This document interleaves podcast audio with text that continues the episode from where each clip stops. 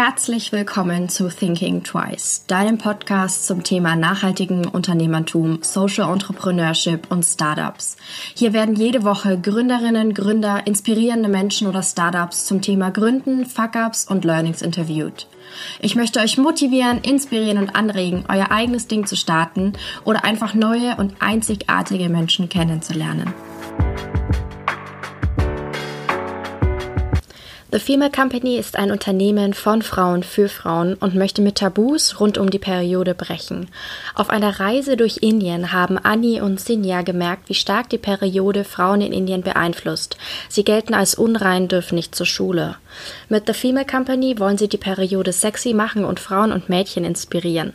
Herzlich willkommen. Heute habe ich die Annie hier zu Gast. Halli, hallo. Hallöchen. Möchtest du dich gleich mal vorstellen? Wer bist du denn?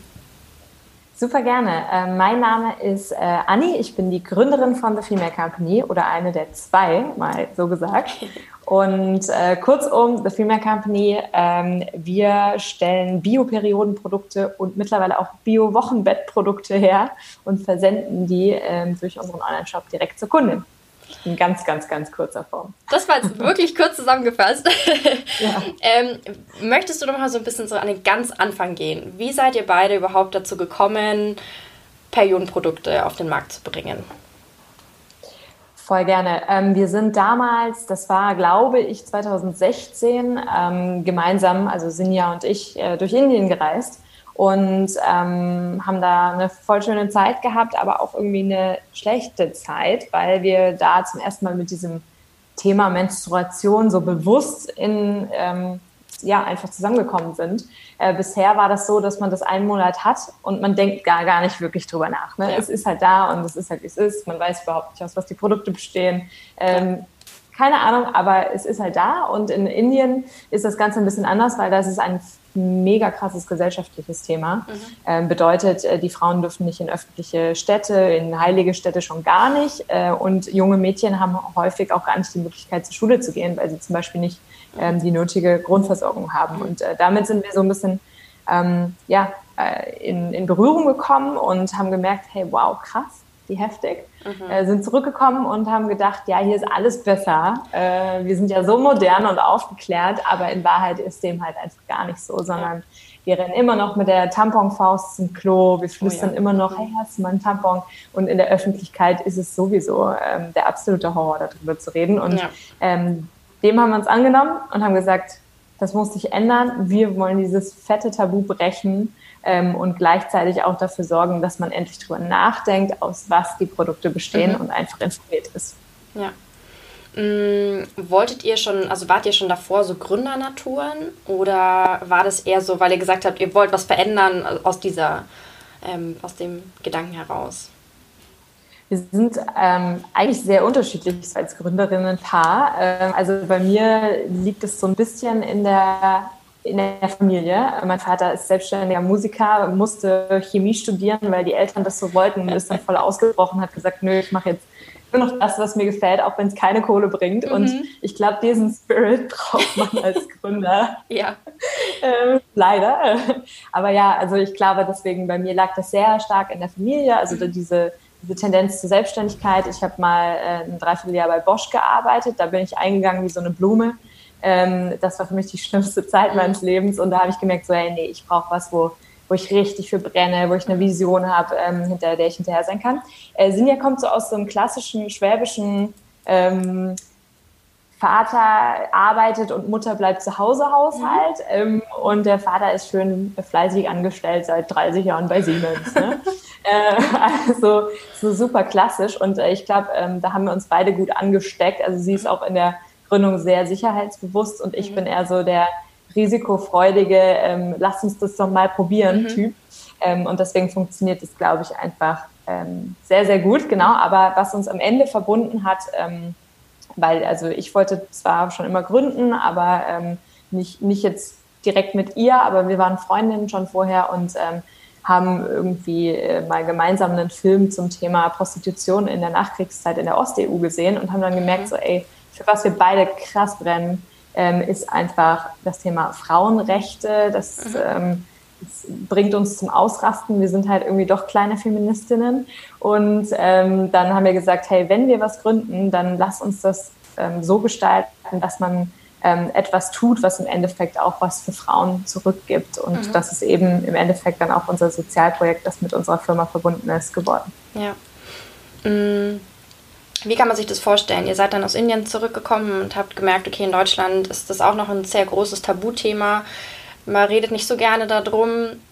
Äh, habt ihr dann gleich gesagt, okay, wir brauchen wie habt ihr euch überhaupt auf Tampons oder auf, wie habt ihr dieses Thema überhaupt gefunden, wie ihr einsteigt in den Markt? Oder ich meine, da hätte man ja auch auf andere Art und Weisen irgendwie was erreichen können.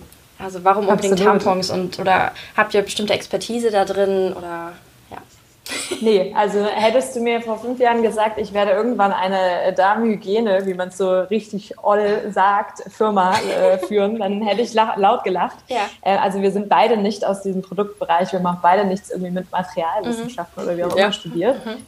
Ähm, aber äh, das kam tatsächlich daher, dass wir gesagt haben, okay, die Periode ist uns irgendwie so ein Anliegen geworden in der Zeit, in der wir in Indien waren, ähm, und dann ähm, kam irgendwie auch über Nacht mal so eine Schnapsidee, hey, die Periode ist so im Regal so alt und altbacken und irgendwie total nicht modern, dann lass uns doch irgendwie, ähm, keine Ahnung, die total bunt und laut machen mhm. und, ähm, und sie Powerpuff Puffs nennen. Das war damals unsere Schnapsidee. Ich bin froh, dass wir es nicht gemacht haben.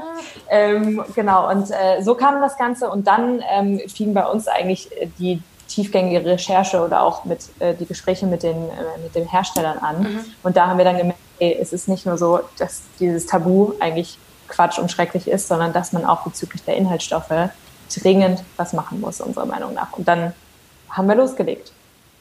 Möchtest du gleich mal ein bisschen was zu den Inhaltsstoffen erzählen und auch zu eurem Ansatz?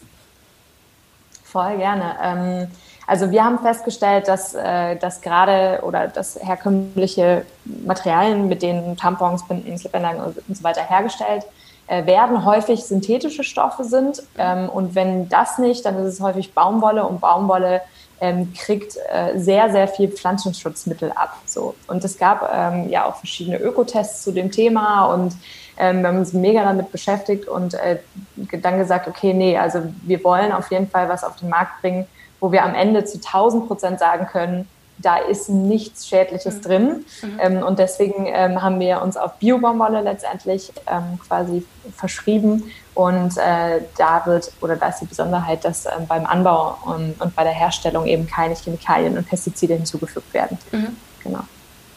Mm, wenn du jetzt nochmal, du hast ja gesagt, ihr seid ein bisschen lauter als die herkömmlichen das hast du sehr schön umschrieben, ähm, als die herkömmlichen mhm. Periodenprodukte im Supermarkt. Ähm, wie war auch da so der Prozess, wie ihr da hingekommen seid, zu den Verpackungen, zu euren Boxen und auch zu diesem ganzen Abo-Konzept? Das ist ja völlig anders, ja. was man gewöhnt ist so aus dem Supermarkt. Absolut, genau. Also gut, dass du nochmal das Geschäftsmodell beschreibst. Ich habe vorhin das wirklich in sehr kurzer Form ausgedrückt. Also wir sind mittlerweile mit unseren Produkten ähm, auch bei DM und bei Butni, also mittlerweile auch offline, aber angefangen hat das Ganze nämlich als, als Abo-Modell. Und ähm, was eigentlich von Anfang an einfach feststand, ist, war die Aussage, wir wollen irgendwie laut und bunt sein, mhm. damit wir eben dieses Schamgefühl zwar sehr groß erstmal machen, mhm. aber dann halt irgendwie auch dadurch ja, wegrationalisieren, weil man einfach ähm, so lacht, beispielsweise, wenn man läuft bei dir Fragezeichen auf seiner Tamponpackung hat, äh, dass man dann anfängt, das Ganze mit so ein bisschen so einem Humor zu, äh, zu nehmen, genau. Und deswegen, ähm, das stand eigentlich von Anfang an fest, hey, wir wollen irgendwie ähm, buntes Packaging haben und so weiter und so fort. Ähm, danach kam, wie ich ja schon erklärt hatte, ähm, das Thema, hey, wir wollen auch von den Produkten einfach ähm, totale Transparenz bieten und die Inhaltsstoffe. Ähm, und dann hat sich dahin entwickelt, dass wir mit ähm, erst Freunden und dann aber auch ähm, einfach Menschen, die wir nicht kannten und die wir über Facebook-Ads akquiriert haben, ähm, quasi darüber geredet haben, hey, was wäre denn eigentlich so ein bisschen das, das Modell, wie würdet ihr das gerne ähm, bekommen und so weiter. Und ähm, nichts macht oder bei nichts macht ein Abo-Modell mehr Sinn als bei der Periode. Ja. Ist jetzt mal meine steile These. Und deswegen war dann relativ schnell entschieden, ähm, es wird ein Abo-Modell ähm, und es werden coole runde Boxen ähm, und das gepaart mit sehr viel Aufklärung über Frauengesundheit, die wir auch in aufmerksamkeitsstarken äh, Stil machen. Genau. Mhm. Das heißt, ihr habt eigentlich so, ihr verkauft diese Produkte, aber eigentlich, was du schon gerade gesagt hast, tut ihr ganz, ganz viel Aufklärung betreiben. Ähm, und habt da, ich glaube, es war letztes Jahr, auch eine ziemlich coole Aktion gemacht ähm, mit eurer Petition. Könntest du da ein bisschen was erzählen?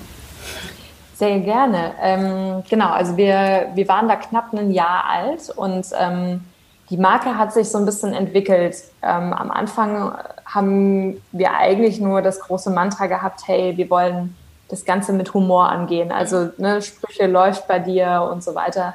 Ähm, waren so der Anfangsbaustein und wir dadurch, dass wir diesen Social Impact drin ha hatten, also für alle, wir ähm, spenden quasi pro verkaufter Box bei uns ähm, eine waschbare Stoffbinde an Frauen in Indien. Das wird auch in Indien produziert, ist ähm, das Programm, das wir unterstützen und auch mit aufgebaut haben. Ähm, und dadurch, dass, dass wir dieses Sozialprojekt so stark bei uns drin verankert haben, haben wir gemerkt, okay, ähm, wir sind irgendwie doch nicht nur so die Brand, die so witzige Sprüche überall drauf packt, sondern wir haben halt irgendwie ja, man nennt es ja so platt den Purpose. Ne? Also wir, wir sind halt irgendwie so ein bisschen mehr. Und ja. es hat sich immer mehr dahin entwickelt, dass wir uns ähm, für immer mehr für so Frauenrechte eingesetzt haben, lautstark gegen Sexismus vorgegangen sind. Also irgendwie so zu so einem leicht politischen ähm, mhm. Movement eigentlich geworden sind. Ähm, und dass auch die, die Community das total gefeiert hat. Ähm, und dann haben wir ähm, das naheliegendste Thema eigentlich gewählt, nämlich die Tamponsteuer. Tampons wurden mit äh, 19 Prozent besteuert bis zum Jahr 2020. Ähm, Kaviar, Trüffel, Ölgemälde, Schnittblumen, aber mit 7 Prozent. Und dann haben wir uns gedacht, also auch gerade weil wir in den Produktkalkulationen das immer und immer wieder mhm. gesehen haben, so, hey, das kann doch nicht wahr sein. Mhm. Ähm, und dann haben wir uns eben vorgenommen, hey, cool, jetzt wo wir schon eigentlich so eine Brand sind, die laut ist, die einen Purpose hat, die irgendwie politisch ist oder zumindest auch immer eine Meinung hat, also mhm. das haben wir wirklich, ähm, dann lass uns doch auch was machen, was politisch ist. Und ja. äh, haben uns dann mit zwei Aktivistinnen zusammengetan, die hatten schon damals ähm, eine Petition am Laufen bei change.org, die lief so ganz okay. Ähm, und haben das Tamponbook entwickelt, ein Buch, in dem 15 Bio-Tampons versteckt sind, weil Bücher mit 7% besteuert werden, Tampons aber mit 19. Mhm. Und ähm, dadurch konnten wir quasi die Tampons auch für 7% verkaufen, haben äh, 100 davon in den Bundestag geschickt, direkt zu Politikern, wurden in den Bundestag eingeladen, ähm, haben sehr viele Gespräche geführt und uns ähm, sehr fusselig geredet, warum äh, Rasierer denn jetzt nicht 7%, äh, auf 7% gesenkt werden sollten, aber Tampons, also die typische Diskussion, ähm, ja. auch im Bundestag. Und letztendlich hat das dazu geführt, ähm, mit ganz vielen Leuten, die dann noch weiter mit dran gearbeitet haben, äh, dass zum 01.01.2020 die Steuer auf alle Periodenprodukte bis auf Slip-Einlagen gesenkt wurde. Wahnsinn. Das ist einfach so cool, auch also irgendwie, dass ihr so als Firma trotzdem, wie du sagst, politisch aktiv seid und auch eine Meinung habt und solche Sachen auch irgendwie voranbringt. Das finde ich Wahnsinn. Ja. Mm, um nochmal so zurückzugehen zur Gründung. Wie waren so, wie waren so äh, die Reaktionen aus Hau dir immer ab. Nee, nee, alles gut.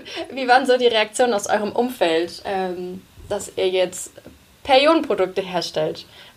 Mhm.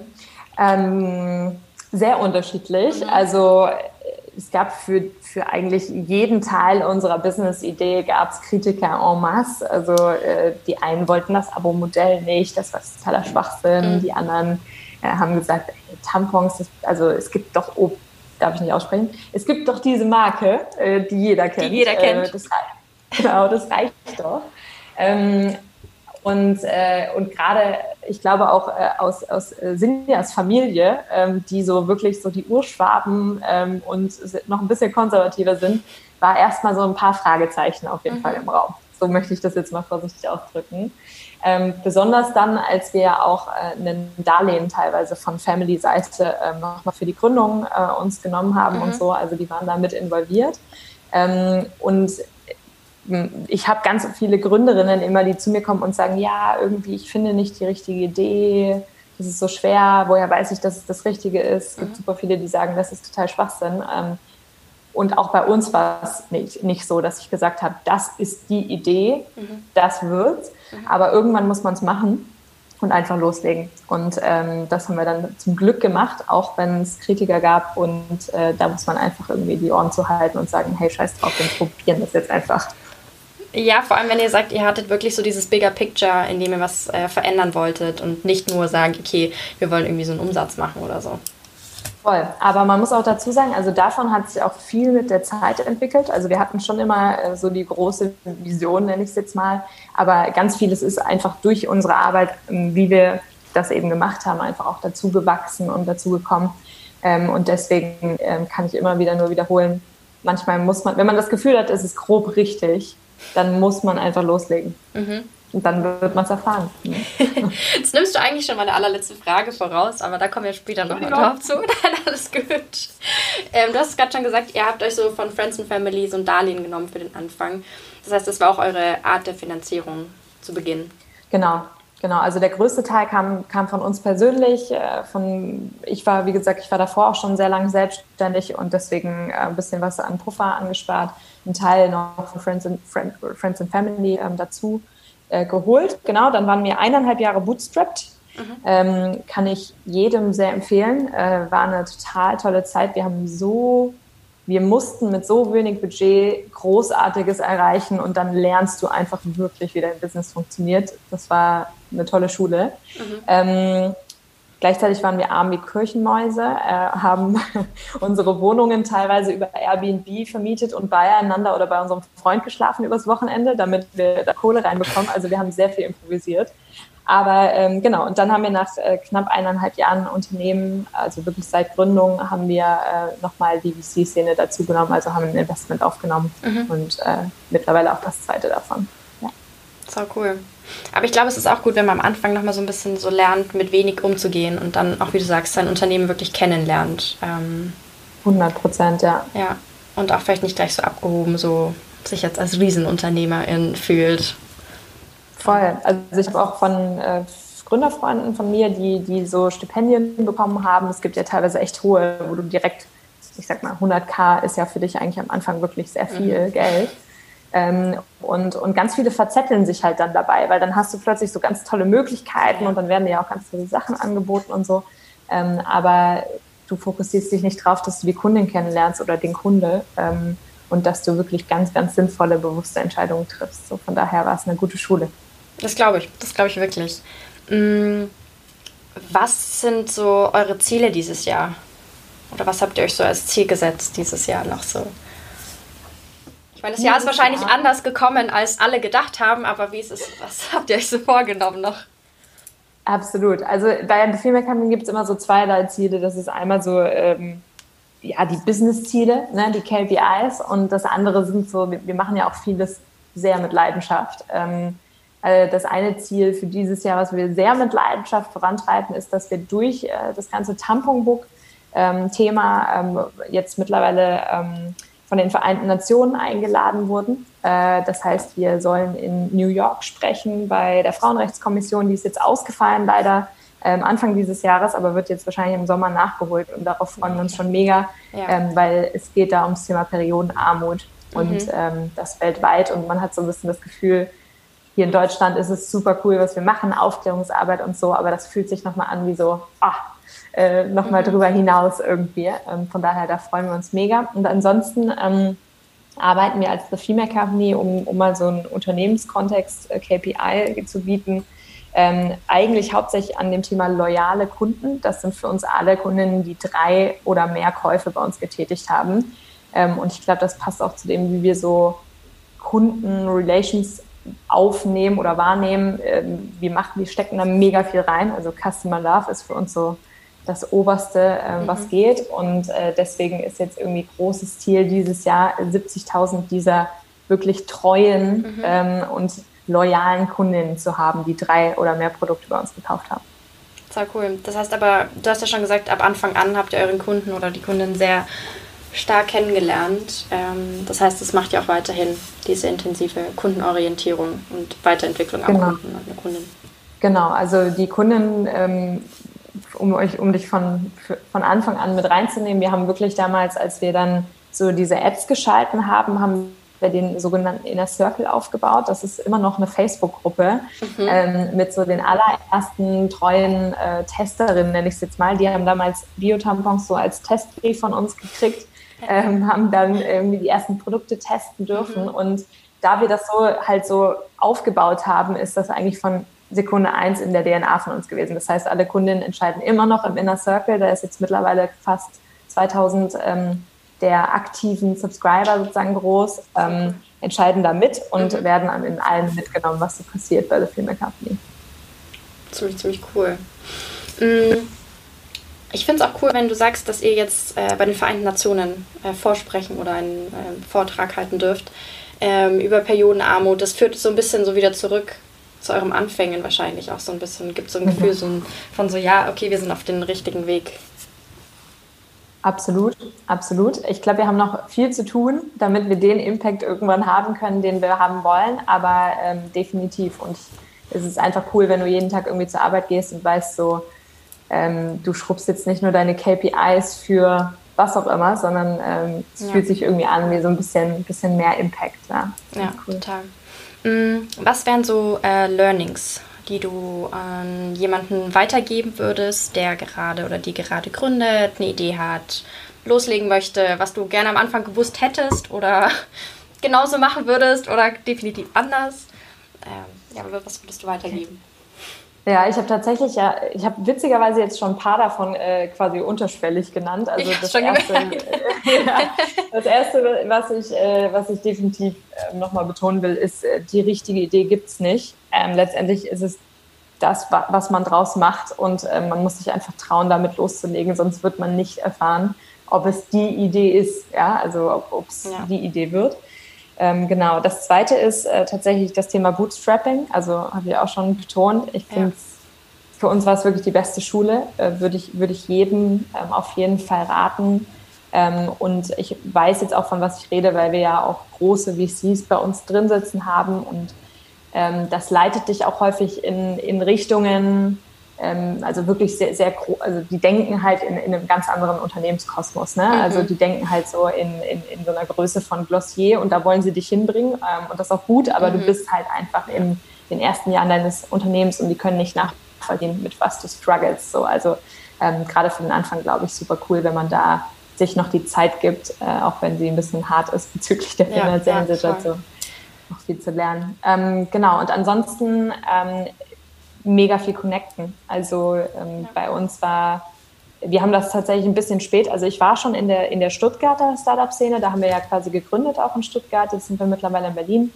Ähm, da war ich super gut vernetzt, weil ich vorher schon in zwei anderen Startups da war und da ist die Startup-Szene wirklich klein, äh, da kennt sich jeder. Ähm, und deswegen hat uns das da eine super gute Basis gegeben. Und jetzt gerade für die letzte Finanzierungsrunde habe ich in Berlin ungefähr äh, so viele Female Founder Circles äh, getroffen und, und ganz, ganz, ganz tolle Gründerinnen, die einfach schon unglaublich was gerissen haben. Und äh, von jedem Gespräch gehst du nicht nur hyper motiviert weg, ja. sondern du hast auch einfach echt was gelernt und die trauen sich dir einfach knallhartes Feedback zu geben, aus dem du super viel lernst und super viel mitnimmst. Und ähm, ich glaube, das ist definitiv was, äh, was ich jedem mitgeben wollen würde, entweder durch Netzwerk oder halt auch vielleicht mal durch einen Coach oder so, der dich wirklich ähm, auseinander nimmt und sagt, hey, völlig falsche Entscheidung, was war denn das? Äh, aber genau, einfach von den Besten sozusagen lernen, von Leuten, die immer drei Jahre dir schon voraus sind oder mhm. mindestens eins. Mhm. Ähm, dann macht man was richtig. Mm, um nochmal eine Frage zwischenzuschieben. Wie schafft man es, wenn du sagst, ihr habt so sehr große Investoren, wie schafft man es da, sich selber treu zu bleiben und sich nicht irgendwie so, ja, ich weiß nicht, verschlingen zu lassen, hört sich falsch an, aber einfach so, wie schafft man es so, sich seinem, seiner Vision treu zu bleiben?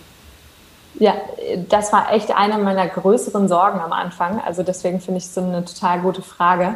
Ähm, also ich glaube, dass das Wichtigste ist, dass man sich selbst, bevor man mit irgendeinem Investor redet, ähm, safe entscheidet, was man mit diesem Unternehmen eigentlich machen will. Ja, also äh, für mich ist da nicht die Frage zwischen, ich will irgendwie Profit machen und gleichzeitig Social Business haben oder so. Das ist meiner Meinung nach miteinander kompatibel. Ähm, das ist, finde ich, auch das, was wir irgendwie machen. Ähm, aber man muss schon überlegen, will man sozusagen der nächste Zalando werden Oder will man irgendwie, hat man dieses Unternehmen eigentlich nur gegründet, um mehr oder weniger selbstständig zu sein, selbstbestimmt, jeden Tag ganze Arbeit gehen, so mhm. Sachen. Und ich glaube, das ist, das ist, das ist eine ganz, ganz wichtige Frage, so wofür mache ich das überhaupt, mhm. ähm, um solche Entscheidungen zu treffen, nämlich Investment oder eben nicht. Ähm, oder ein kleineres Investment versus VC. Ja. Ähm, genau, und, und ähm, meine Sorge war dann auch immer, okay, was sagen meine Investoren zu dem Social Impact? Ne? Also bei uns geht wirklich ein größerer Betrag pro Schachtel, also pro Box, die wir verkaufen, ähm, ins Sozialprojekt. Ähm, und wir sind ja auch sonst irgendwie mit sehr lautstarken Kampagnen unterwegs. Das unterstützt vielleicht jetzt auch nicht der typisch 50-jährige ähm, Venture Capitalist. So. Und ja. äh, ich glaube, was man denen einfach verklickern muss, ähm, ist, das gehört zu der DNA. Deswegen bist du so erfolgreich, weil du ein sozial motiviertes Unternehmen bist und deine Kunden das total toll finden. Ja. Und weil du ähm, laut bist und deswegen krasse Aufmerksamkeit einfach bekommst. Ähm, deswegen funktionierst du. Und tatsächlich war es dann so, es hat nie jemand mit der Wimper gezuckt. Also wir haben zum ersten Mal die Produktmargen und gezeigt, wie viel geben wir pro Produkt quasi ab. Kein Kommentar dazu. Also ich glaube, wenn man da, wenn man einfach weiß, wofür man das macht und dass das zum Unternehmen gehört und dass es genau das ist, was das Unternehmen auch voranbringt, ja. ähm, dann braucht man sich dafür gar nicht rechtfertigen. Und dann bleibt man sich auch treu. Ja, weil ich glaube tatsächlich, dass man da, dass da viele Leute Angst haben davor, dass sobald irgendwelche Investoren einsteigen ins Unternehmen, dass dann sich das verändern muss oder einfach nicht mehr das ist, was es davor war. Von daher ja. war das ganz gut. Das war tatsächlich auch meine letzte Frage. ja, ich werde natürlich äh, eure Kontakte, eure Webseite, Instagram-Account etc. in den Shownotes verlinken, damit die Hörer und Hörerinnen euch finden können und bedanke mich für deine Zeit. Sehr gerne. Danke dir für die Einladung. Sehr, sehr gerne. Ähm, und dann wünsche ich dir ein ganz schönes Wochenende. Sonnig, vor allem in Berlin. Und ähm, ja, genieß deinen freien Samstag. Danke dir. Ich freue mich schon drauf. Verstehen. Ich hoffe, dir hat diese Folge gefallen. Wenn ja, erzähle es gerne weiter an andere wundervolle Menschen, Freunde, Familie und lass es sie wissen. Du kannst mich auch sehr gerne bewerten und dann freue ich mich aufs nächste Mal.